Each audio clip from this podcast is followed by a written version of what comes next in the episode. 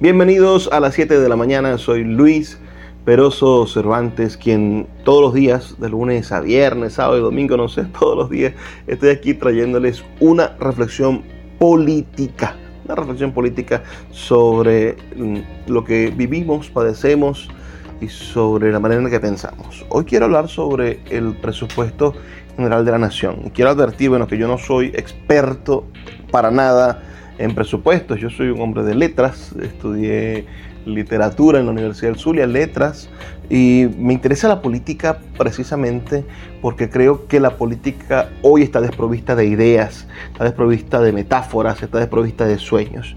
Pero hay una parte tangible de la política que es la política presupuestaria, que es la política de los números, que es la política, por supuesto, de las contralorías, de las auditorías, que es la política de de la manera en la cual se financia la cosa, el, aceite que le da vida a la, a la acción gubernamental.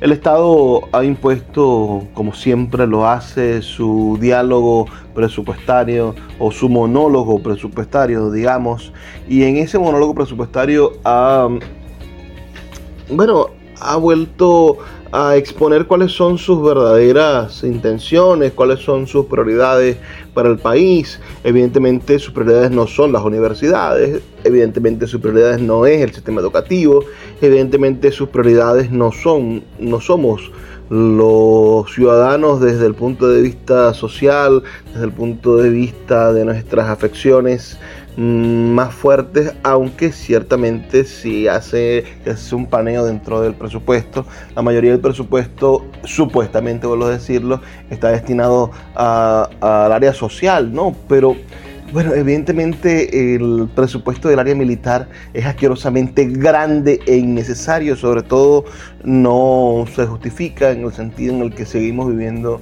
en un país arrobado por el crimen organizado, por ejemplo, o con una frontera porosa e inestable que no garantiza el, desarrollo de, de una economía fértil para nuestra ciudadanía, sino que bueno, nos llena el, mercado de, contrabando, etcétera, etcétera, etcétera.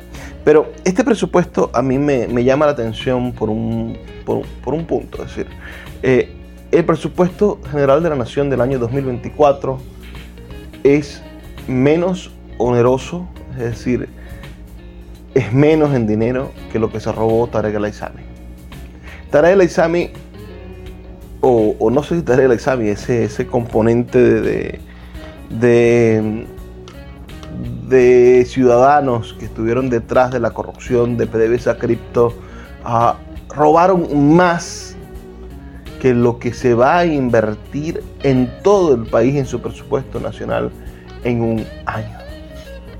Eso pone de manifiesto primero que, que este país es un país muy rico, pero que la manera en la cual nosotros estamos estructurando nuestras responsabilidades económicas está verdaderamente ajeno, arrobado de espaldas a la realidad de la corrupción. La corrupción en Venezuela es más poderosa que la planificación la corrupción en Venezuela no tiene límites, es una super corrupción, es un monstruo gigantesco que invade todos los filamentos del alma o de la estructura sistemática o esencial de la república. Venezuela es un país esencialmente corrupto, dotado por corruptos superpoderosos y gobernado por corruptos que no les interesa finalmente los resultados del individuo. El Estado perdió su rumbo, el Estado perdió su esencia fundamental que es apoyar al ciudadano, protegerlo, que es brindarle seguridad, que es brindarle salud, que es brindarle comodidad, que es brindarle educación, que es ayudar a que cada uno de los integrantes de este Estado desde su individualidad logren desarrollarse y logren alcanzar la felicidad o por lo menos, si no la felicidad, un estado de bienestar. El Estado de Venezuela se convirtió en un aparato para robar. Cuando tú declaras que Tarek El y PDVSA Cripto robaron más que lo que vas a invertir en la nación, es decir, permitiste que unos ladrones, desgraciados ladrones, se llevaran más dinero para sus causas particulares, para su beneficio personal, que lo que vas a invertir en el funcionamiento del Estado en todo un año, entonces evidentemente el Estado es un Estado para robar y no es un Estado para construir soluciones para los ciudadanos. El Estado perdió su rumbo. El Estado venezolano necesita ser, y aquí tengamos miedo, por supuesto, porque se parece un poco al discurso de Chávez, el Estado venezolano tiene que ser refundado tenemos que volver a generar un proceso de unidad nacional en torno a la idea de qué es Venezuela, para qué sirve Venezuela y cuál es el objetivo del Estado venezolano. Porque Venezuela le ha fallado a los venezolanos. Venezuela le falla todos los días a los zulianos.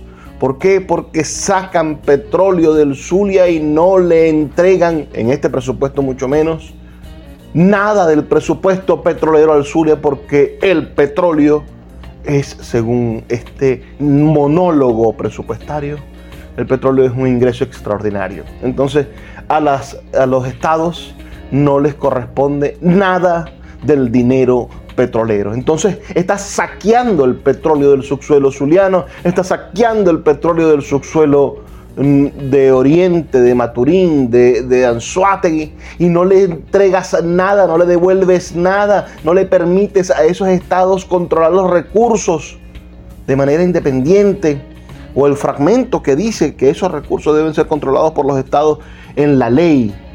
Venezuela está robando al Zulia, está robando a Anzuategui, está robando a Maturín, a Monagas, está robando a Bolívar. Venezuela no le entrega en el arco minero, no le entrega eso en, bienestar a los bolivarenses. Estamos en presencia de un Estado que perdió el rumbo, que perdió la naturaleza de apoyo al individuo, un Estado que le importa más mantener escondido a Tarek el Aizami que ayudar a un niño o a una niña que no tiene uniforme para ir al colegio, que cuando llega al colegio, el colegio no tiene techo, no tiene tiza, el profesor gana una miseria.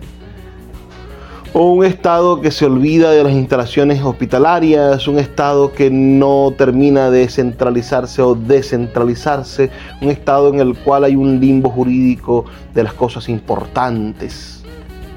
El presupuesto general de la nación es un eco del fracaso de Venezuela como Estado en el sentido en que ya no nos debemos como Estado al bienestar colectivo.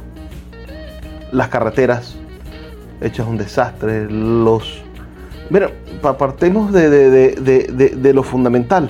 El Estado Nacional se dedica a hacer grandes inversiones en Caracas, y en el resto del país de donde sale la mayor parte de los impuestos que manejan, porque Caracas son 4 o 5 millones de personas, en un país de 30 millones de personas que pagamos impuestos, ah, no puede ser posible que la mayoría sea invertida en Caracas cuando Caracas no aporta la mayoría de esos impuestos.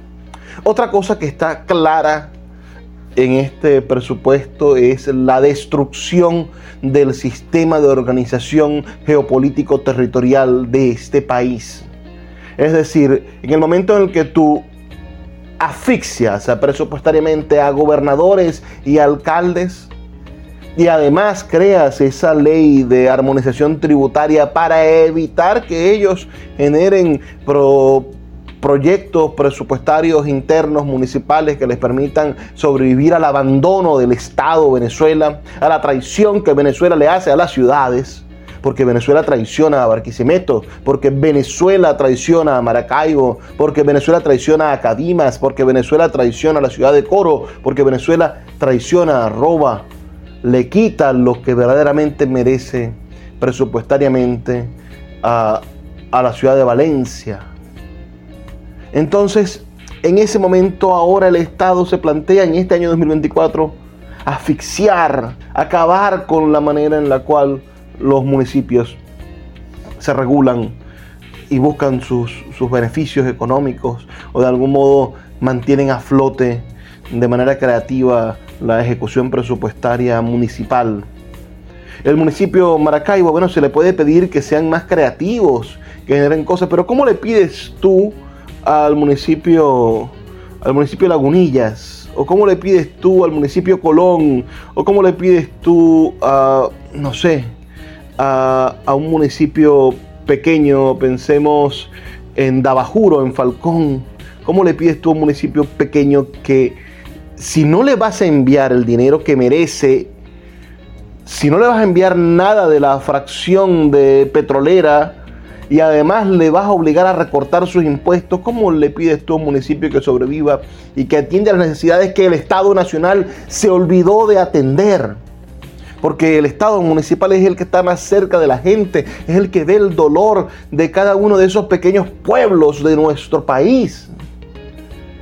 Y aún así, tienen el descaro de desarticular, de desconstruir la manera en que se financian los municipios, de no enviarles recursos y evitarles que ellos busquen recursos.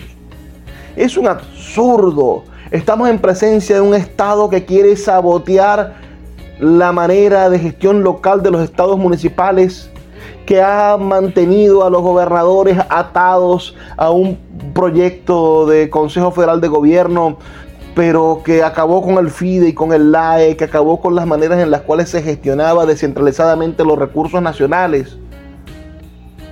Estamos frente a un Estado que ha fallado en su objetivo no un Estado fallido como los estados islámicos, no, un Estado que ha fallado porque perdió el rumbo de cuál era su labor en la construcción del bienestar colectivo, el desinterés que debe tener el Estado en la producción de bienestar, porque tú no puedes producir bienestar para los chavistas o para los oficialistas o para cierto grupo de izquierda ideológico y no producir bienestar para los que no se sientan cómodos con tu manera de hacer la política. El bienestar tiene que ser para todos porque el Estado tiene que ser justo. Y ese es otro gran elemento, la justicia en Venezuela. Parece que se asfixió. Está asfixiada la justicia venezolana. Da respiros ahogados porque poco a poco la hemos ido estrangulando. Entonces, ese presupuesto general de la nación es sin duda una demostración de que la corrupción puede más que el interés público. Estoy seguro que en el 2024 van a robar más dinero del que van a invertir en las escuelas. Se van a robar más dinero del que van a invertir en los hospitales. Se van a robar más dinero del que está invirtiendo en las carreteras y en, y en la salud de nuestros niños y en el desarrollo de una Venezuela mejor. El índice de corrupción que no se conoce, estoy seguro, va a ser superior al índice de inversión del Estado. Y se van a llenar los bolsillos, los desgraciados ladrones, los malditos ladrones. Se van a llenar los bolsillos mientras que el pueblo venezolano pasa hambre, muere de mengua y muere de enfermedades que son fácilmente curables y que han sido extintas en diferentes partes del mundo.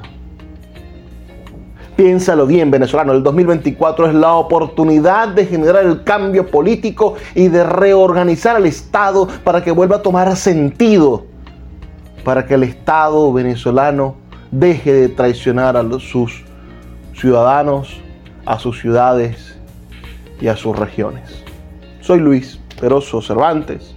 Estoy aquí todos los días trayendo una reflexión política para ustedes. Por favor, déjenme sus comentarios.